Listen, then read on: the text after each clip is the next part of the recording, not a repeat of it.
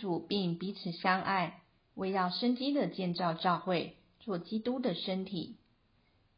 第六篇生活应用：彼此相爱是我们基于基督的表记，出于与主合一，在主神圣生命里，在主的爱里彼此相爱。这样的爱能建造我们。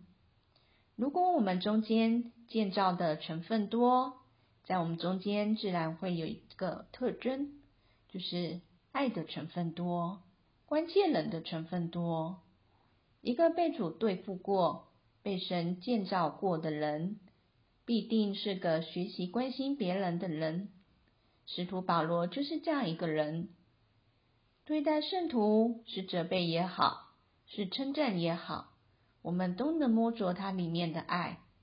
若是一个童工、教会或圣徒有了难处，保罗里面都会蛮有感觉。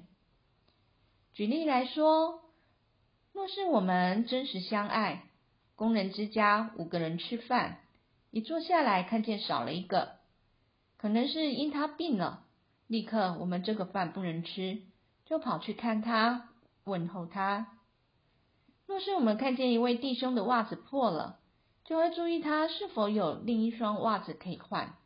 若是没有，很快的他应该收到一双袜子，是我们预备给他穿的。这才是彼此相爱。约翰在书信里说：“凡有世上养生之物的，看见弟兄有需要，却将他塞住慈心，神的爱。”怎能住在它里面？孩子们，我们相爱，不要只在言语和舌头上，总要在行为和真诚上。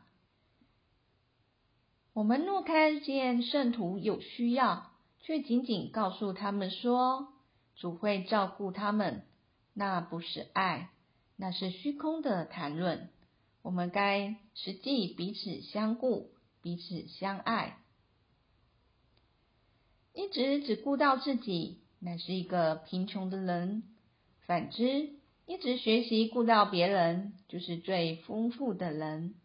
我们能一直顾到别人，担当别人的担子，我们就是最富有的人。我们越担负别人的担子，就越看见主担负我们的担子；我们越担负别人的担子，就越看见主加力量给我们。千万要爱你的弟兄，爱你的姊妹。然而，那必须不是天然情感的，而是因为他们有需要。